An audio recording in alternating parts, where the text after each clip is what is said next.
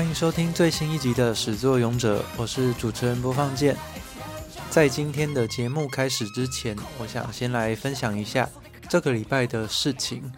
应该很多人知道，Podcaster 有一个群组，里面有五百多人。我们都说那个是台湾最大 Podcaster 群组。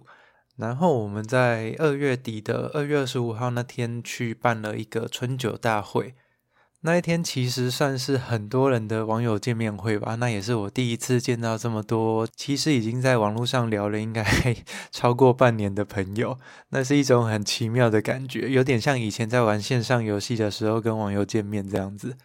那天毕竟大家是 Podcaster，你就知道声音有多吵，那偏偏他又是在一个小巷子里面，那我们又要吃饭又要交流还要抽奖，短短的三个小时。其实真的很不够，我们是六点入场，然后九点结束，三个小时真的超赶的。在这边谢谢一下当天赞助我们的干爹，其中一个是铁三角。我一直很喜欢铁三角的音响啊、耳机这些设备，因为它的声音在中高音的部分真的是很甜美。我的耳朵又是对中高音比较敏感，所以铁三角的耳机我真的是超喜欢。但是当天的奖我没有抽到，真的是很心痛啊。另外一个干爹是二风了，它是一家来自俄罗斯的蜂蜜。我觉得这个干爹真的是还蛮适合 Podcaster 的，就是用声音来工作的这些人。所以感谢帮我们拉赞助的 GK 爸爸，还有社群的群长，亲爱的尤加利叶的燕燕。既然讲到了春酒，那就要提一下，我在当天也有碰到一些好朋友，然后就有问说，是不是有机会跟他们一起聊一些动漫作品。所以之后可能就会和古今中外的老熊精。哦，他是一个好多好多才艺的古代人哦，感觉是从古代穿越到现在的这样子。他可能会来跟我聊《烙印勇士》这类的经典作品，还有另外一位，我们当天就立刻确定下来要来聊的，宁可当吃货的克宁。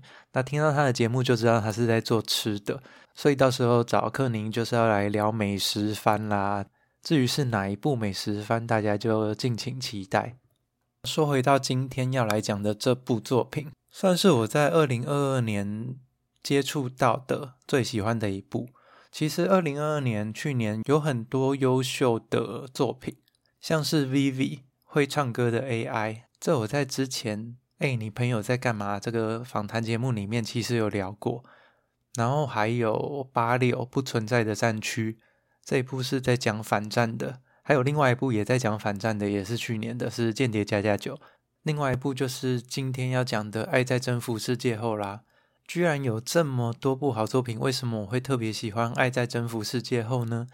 因为我自己其实蛮偏好喜剧类型的故事啊，因为人生已经很苦了啦，可以放松的时候哈，就要好好的把握。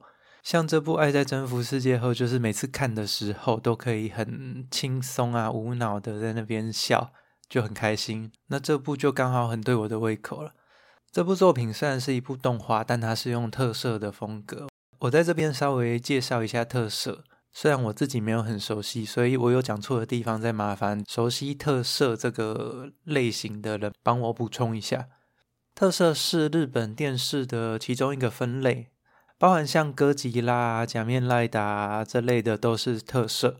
它的完整的名称是特殊摄影或特效摄影。早期的时候就是用一些。呃，迷你模型来拍出很巨大的感觉，所以其实像布袋戏也是算是某一种特色哦。那我小时候其实最有名的特色片应该是《金刚战士》系列那一部。我一开始看的时候，本来是看《恐龙战队》啦，它叫《恐龙战队兽忍者》，那个是日本拍的。里面的大反派是一个笑得很开心的巫婆，然后我每次看到她就觉得很好笑，有点像《天线宝宝》里面的太阳那样子。这部因为当时真的是做得太有名，所以他的打斗的画面被美国那边买去，然后重新拍出来变成《金刚战士》。所以大家一听到这边应该就知道，战队也是特摄片里面的一个很大的分支。啊，你也可以想象这一部作品《爱在征服世界后》。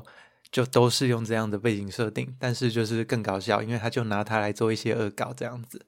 下面来不剧透的介绍一下这部作品是在讲什么。超级英雄战队冰国五战士 Gelato Five，他的队长是红战士。战队的队长通常都要是红战士，叫做向川不动。然后向川不动他一直都是在对抗这个秘密结社组织月光。但是向川不动在某一次的战斗里面看到对方的王牌战斗员后援思思美死神公主之后就一见钟情。他回去之后就很烦恼啊。但是他们的博士战队组织里面会有一个 RD 人员，那个博士就跟他说。你要是想做的话，就去做吧。就是鼓励他享受青春，因为他根本不知道他爱上的是谁。于是向川不动就鼓起勇气向会员思思美告白了。那对方也就觉得，哎，好，那来试试看，就结为情侣了。但是这个敌对的关系结为情侣，而且又是在一个职场的环境，于是就发生了很多很有趣的情况了。他们就是不能让人家知道他们是在交往中。举例来说，他们在打斗的时候会说。我们单挑吧，然后就跑到另外一个地方去，然后坐下来开始吃茶点，而且还是手做的茶点，然后喝饮料。但是这时候要是有其他战斗员突然出现，他们两个人就会在立刻开打起来，就是这么的荒谬。好了，那背景介绍差不多就是这么的单纯。接下来要讲一些这部作品我觉得优秀的地方。那、啊、如果你还没有看这部作品，然后又怕剧透的话，可以去看了之后再回来。这部很短啊，这部就是一季的动画十二集，或是漫画四十集不到，真的是一下就看完了。不怕剧透的也可以继续往下听。作者是一对双人组合，他的原作叫野田弘啊，作画叫洛松卓弘。他们在做这部《爱在征服世界》后，之前就有画一部《异世界失格》，是在讲文豪太宰治转生到异世界的故事。他在里面就一直在鼓励人家结束生命，就是很莫名其妙。还有另外一部我也很喜欢的《人鱼公主的对不起大餐》，没什么内容，但是很有趣。啊，毕竟他们是已经有画过几部作品的，所以这部《爱在征服世界》后的画风稳定啊，分镜也没有什么奇怪的点。偶尔会有一些大场面，他也有做出华丽的感觉，像是爆炸，特色片一定要有的爆炸，他也是有画出来这样子。所以他从漫画改编到动画的时候，我觉得可能相对于一般的作品更容易诶，因为特色本来就是电视剧的分类。啊，这部的故事架构和创意其实我也蛮喜欢的。这对双人组作者啊，他们还蛮擅长用一些大家熟悉的题材，然后加一些恶搞的元素，同时又好像有要探讨一些什么的概念这样子。虽然最后还是会被超级搞笑的剧情给盖掉啦。像是它里面有一段是会员思思美死神公主，因为战斗的成绩非常好，所以被月光结社决定要升迁。哦，这边来讲一下他们的月光结社的组织架构。最上面有一个大总统，就是 BOSS，然后下面有六个战斗分队，每一个分队的队长都是一种动物，然后每一个分队的副队长都是什么什么公主。例如鲜血公主啊、野兽公主啊、死神公主啊，啊，死神公主因为她的成绩真的是太好了，你知道她的成绩是怎么来的吗？她就一直刷那个红战士，就是每次战斗都有打倒红战士的 credit，所以她分数就一直往上加。于是她就被月光结社说要拉上去当队长，这明明是好事，但是因为升迁当队长的话，就要注入动物的基因。一般来说，对一个高中的美少女，你想到对她注射的基因，应该就是一些狐狸啊，或是猫咪啊，一些可爱的动物。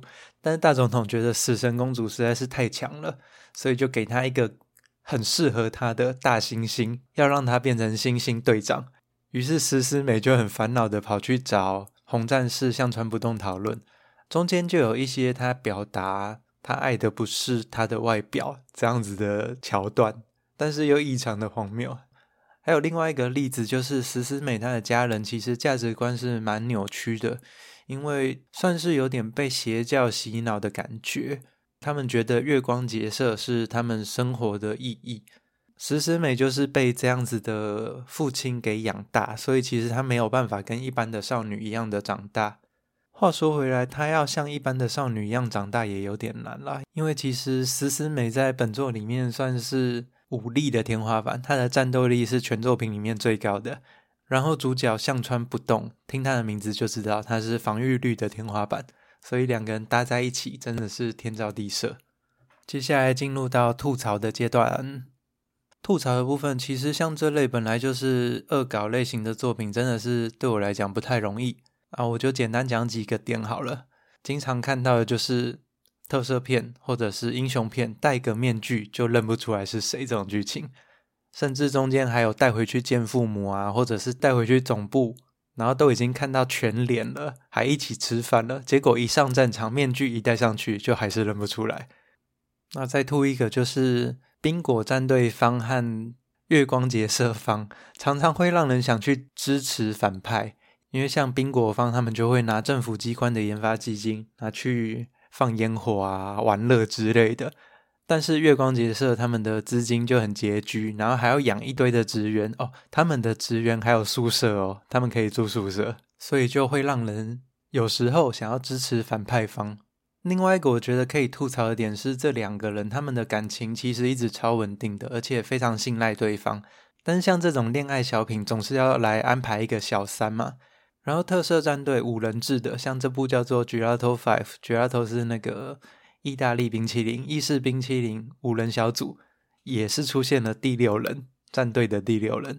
这边他就把小三跟战队第六人给安排在一起，合情合理的让他变成一个破坏者。